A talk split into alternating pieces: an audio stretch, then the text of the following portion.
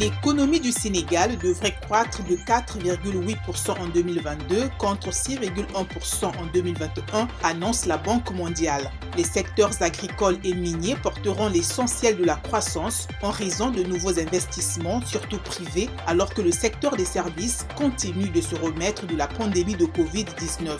L'inflation devrait atteindre 8,7%, reflétant l'augmentation mondiale des prix du carburant et des denrées alimentaires liées à la guerre en Ukraine. L'Éthiopie devrait exporter du blé en 2023 grâce à l'adoption du programme TAAT, Technologie pour la transformation agricole africaine de la BAD. Ce programme aide les entreprises semencières à produire et à distribuer suffisamment de variétés de blé certifiées et résistantes à la chaleur.